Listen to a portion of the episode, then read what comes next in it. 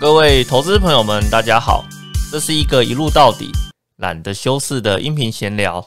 而我呢，是投资乐观偏多的古鱼老师。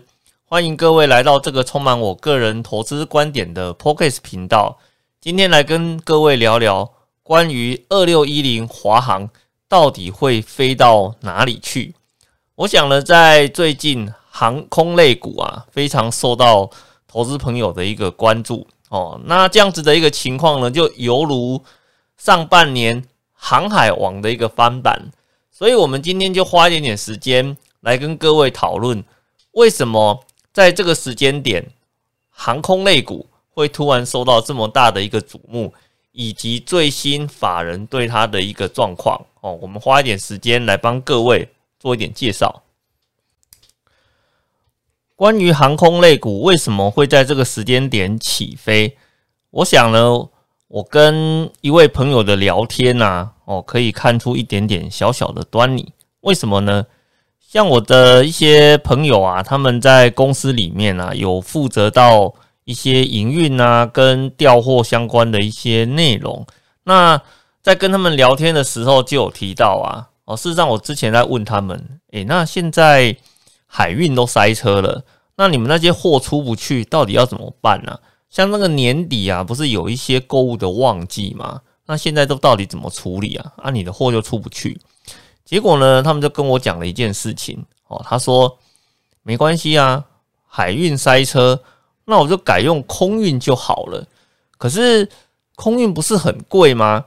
那我的朋友跟我讲什么？他说空运是很贵，没有错，可是呢。很贵，跟出不去比起来，谁比较严重？当然是出不去比较严重啊！而且呢，原本在产品的报价里面有一部分就是运输的成本嘛。那你海运呢，现在涨成这个样子，货又出不去。那空运的部分，虽然它原本的报价比较贵，可是呢，它出得去哦。再加上一些呃税务的。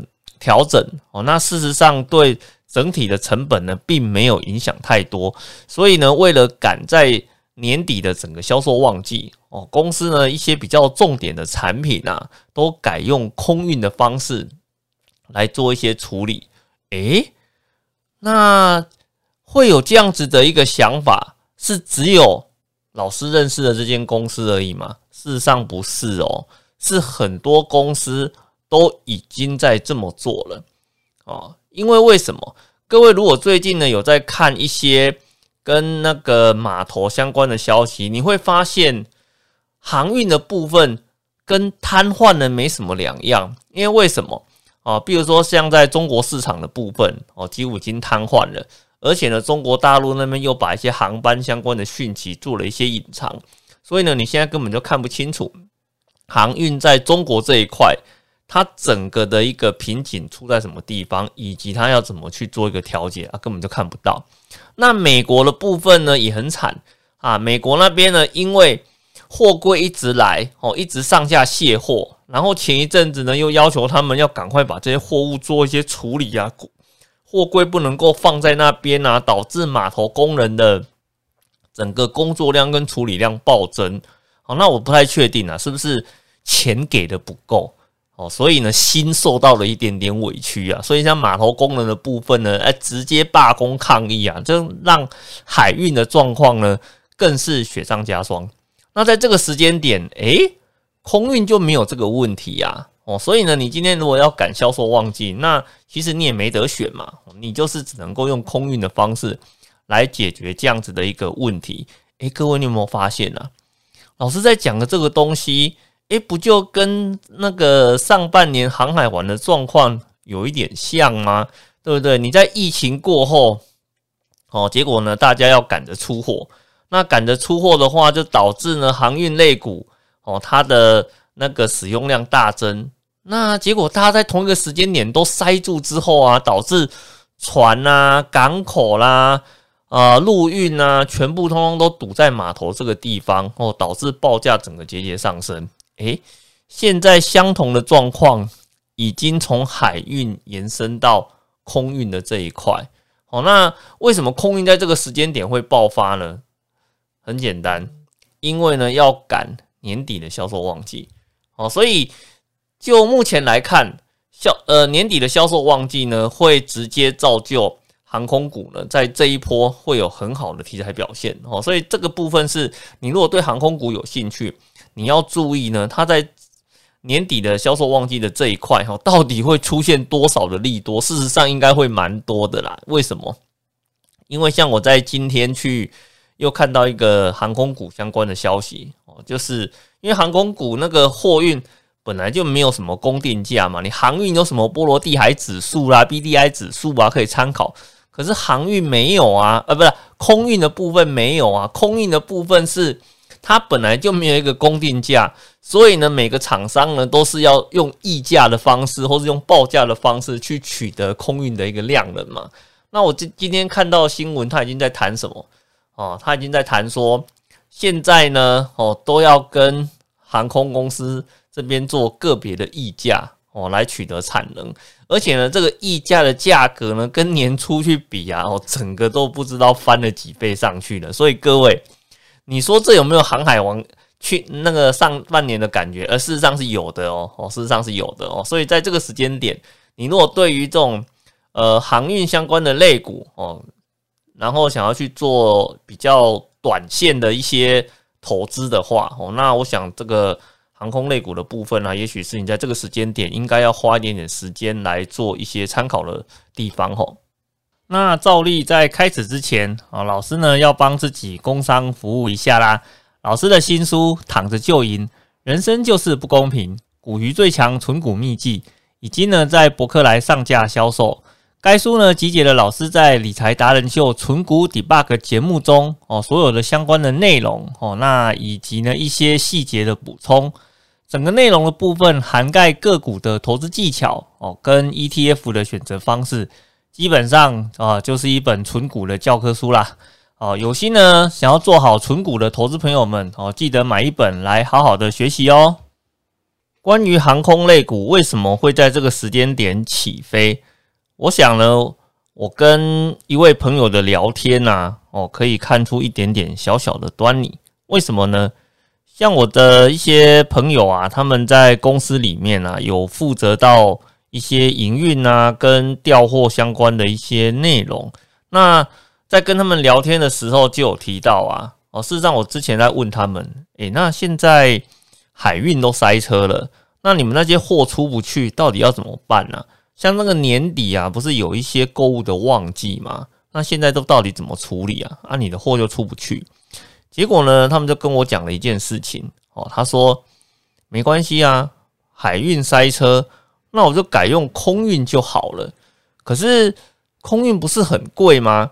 那我的朋友跟我讲什么？他说空运是很贵，没有错。可是呢，很贵跟出不去比起来，谁比较严重？当然是出不去比较严重啊，而且呢，原本在产品的报价里面有一部分就是运输的成本嘛。那你海运呢，现在涨成这个样子，货又出不去。那空运的部分虽然它原本的报价比较贵，可是呢，它出得去哦，再加上一些呃税务的调整哦，那事实上对。整体的成本呢，并没有影响太多，所以呢，为了赶在年底的整个销售旺季哦，公司呢一些比较重点的产品啊，都改用空运的方式来做一些处理。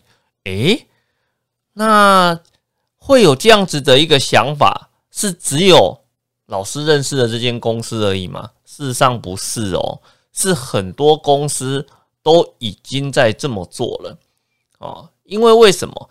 各位如果最近呢有在看一些跟那个码头相关的消息，你会发现航运的部分跟瘫痪呢没什么两样。因为为什么啊？比如说像在中国市场的部分哦，几乎已经瘫痪了，而且呢，中国大陆那边又把一些航班相关的讯息做了一些隐藏，所以呢，你现在根本就看不清楚航运在中国这一块。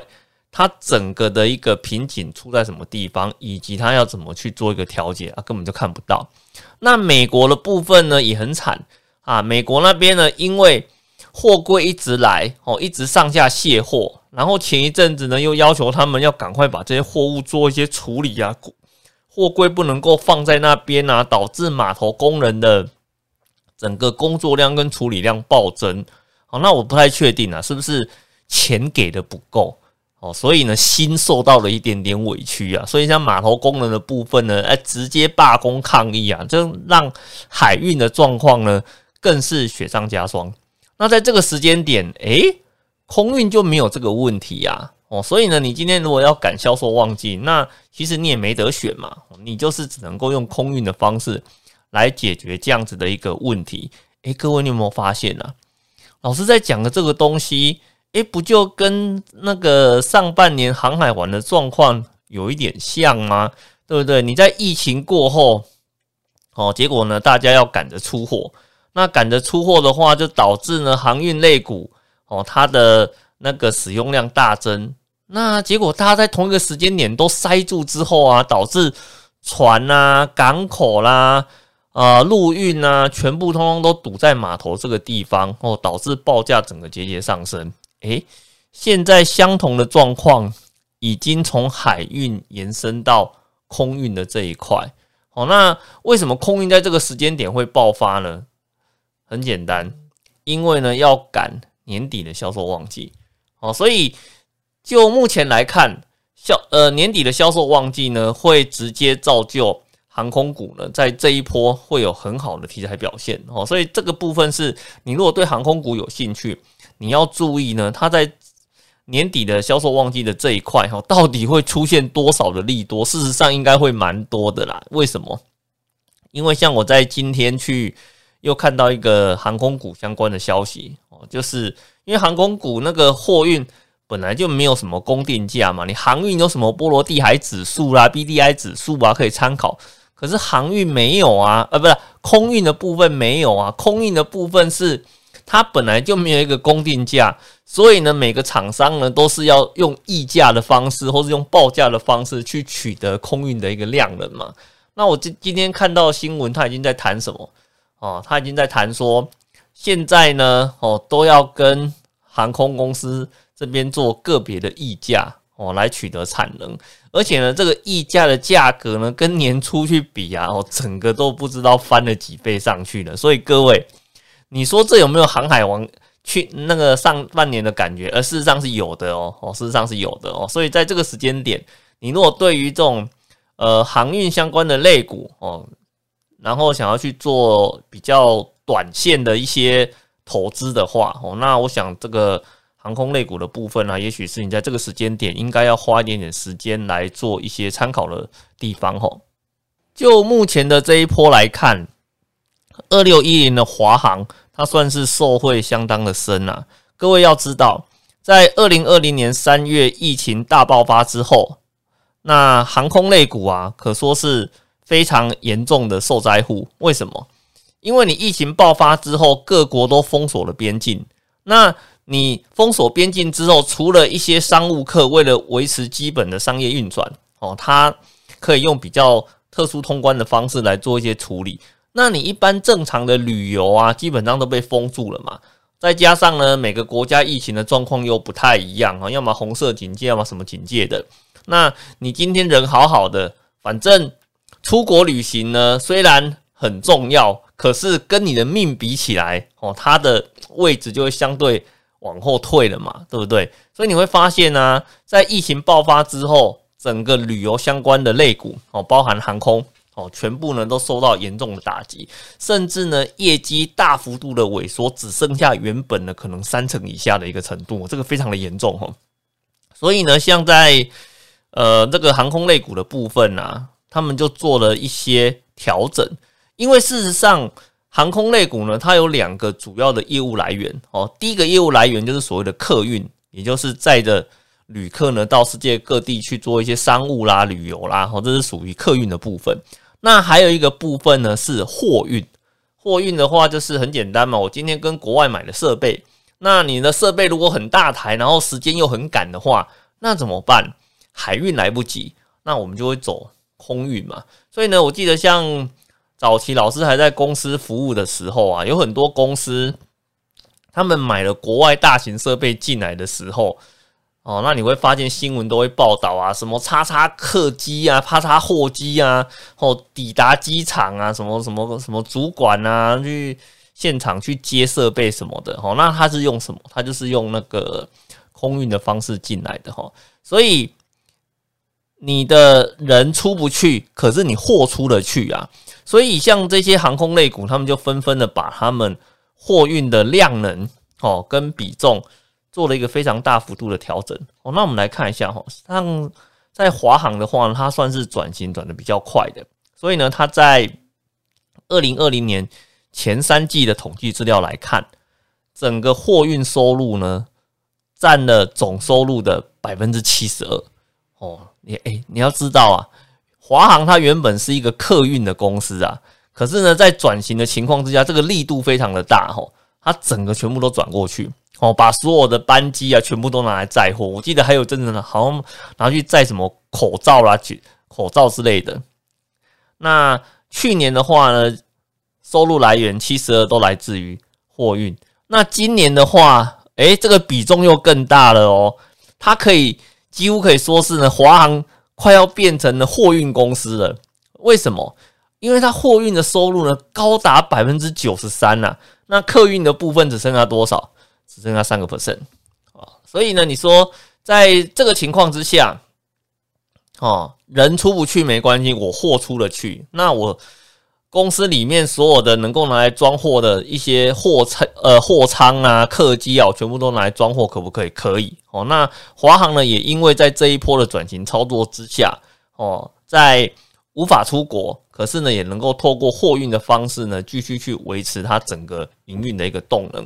那我们呢？从华航这间公司，它目前给法人最新的报告来看，哦，那事实上呢，它已经有指出了一件事情，哈，那是什么？就是他认为，呃，整个客运的呃载客的低谷哦，是在二零二零年的四月哦，然后呢，到目前为止呢，他们有看到一个呃逐年呃攀升的一个。呃，现象应该说逐月啦，哦，逐月攀升哦。那原本的话，呃，相较于二零二零年的四月，哦，那整个量能的部分呢，至少回温了百分之二十左右。所以呢，他们有发现到，呃，客运的部分呢，随着管制慢慢的消退，哦，那管制慢慢的放松，哦，那整个客运的动能有开始出现呃回温的一个现象，而且呢，事实上呢。从二零二一年的七月开始，很多国家对于边境的管制出现很大幅度的一个开放。那怎么说呢？哦，比如说，呃，原本呢，在二零二一年的七月，哦，那有百分之二十九的国家，哦，它是呢处于完全封闭的一个状况。哦，那就是啊，不论不管你跟我讲什么了，反正你通通不准给我进来就对了啦。我把你全部通通都挡到外面去。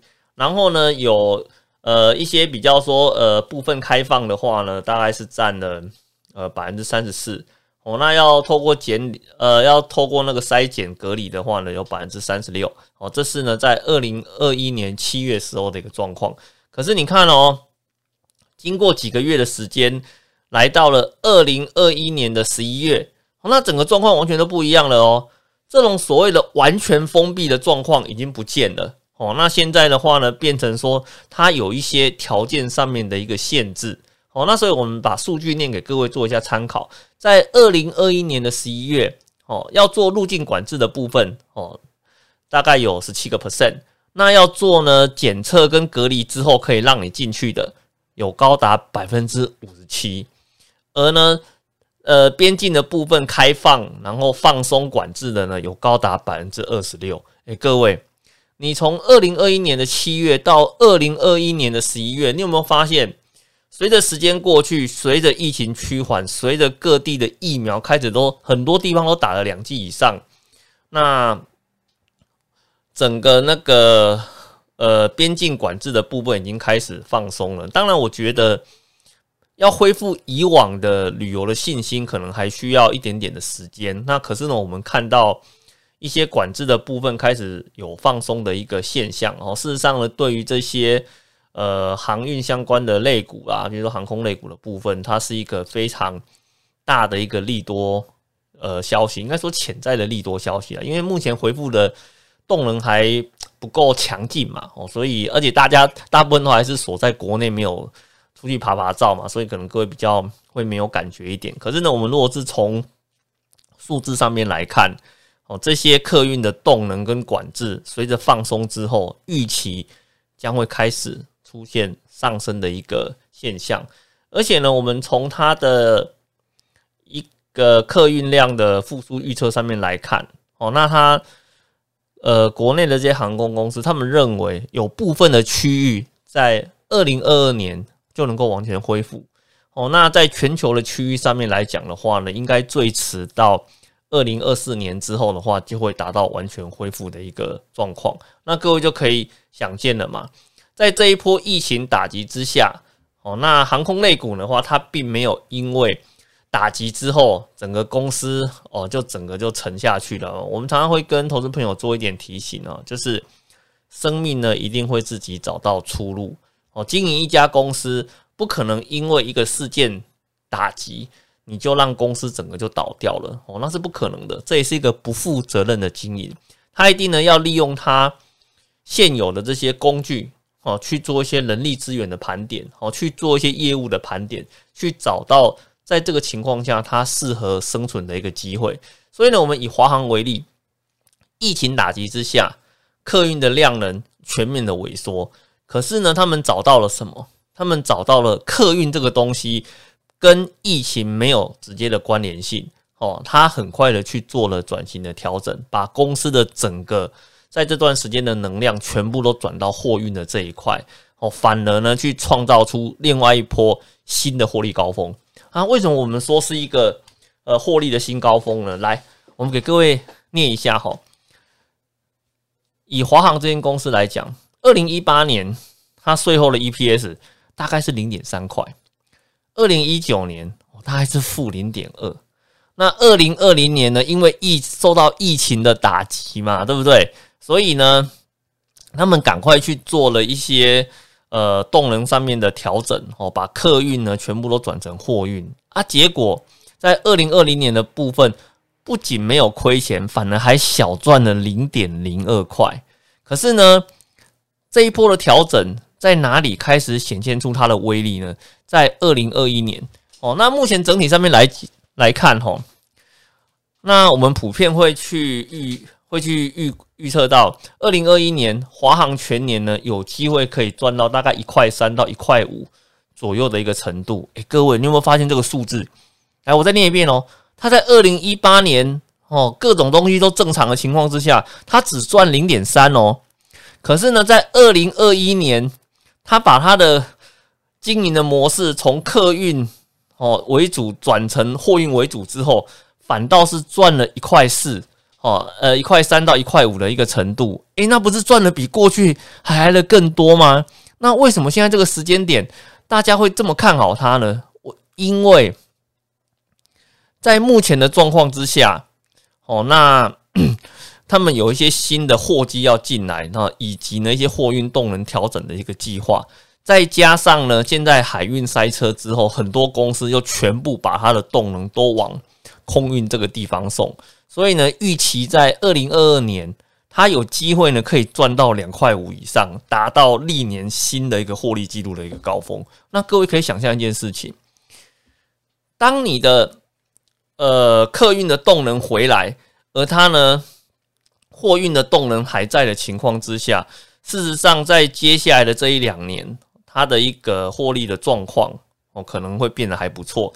而且呢，也让他们的经营层找到另外一只新的金鸡母哦。原来货运这个东西可以这么的赚钱哦。那在这波疫情打击之下的话，反而让他找到了一个新的获利成长的一个机会哦。所以我们常常会跟各位讲说啊，有时候危机就是转机嘛。事实上，这一句话放在华航这间公司来看，一点都没有错哈。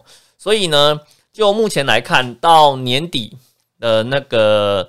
圣诞节销售旺季的拉货潮结束之前，哦，我想这间公司它的一个获利动能的表现应该是会还不错，而且呢，这一波的动能有机会会延续到整个明年哦，因为到目前为止看起来明年的获利动能应该是没什么太大的一个问题。甚至老师在前一阵子有看到外资的一些报告，有认为哦，二零二二年也许华航呢不只是赚到什么两块五、两块六哦，不是哦，有可能会赚到三块以上哦。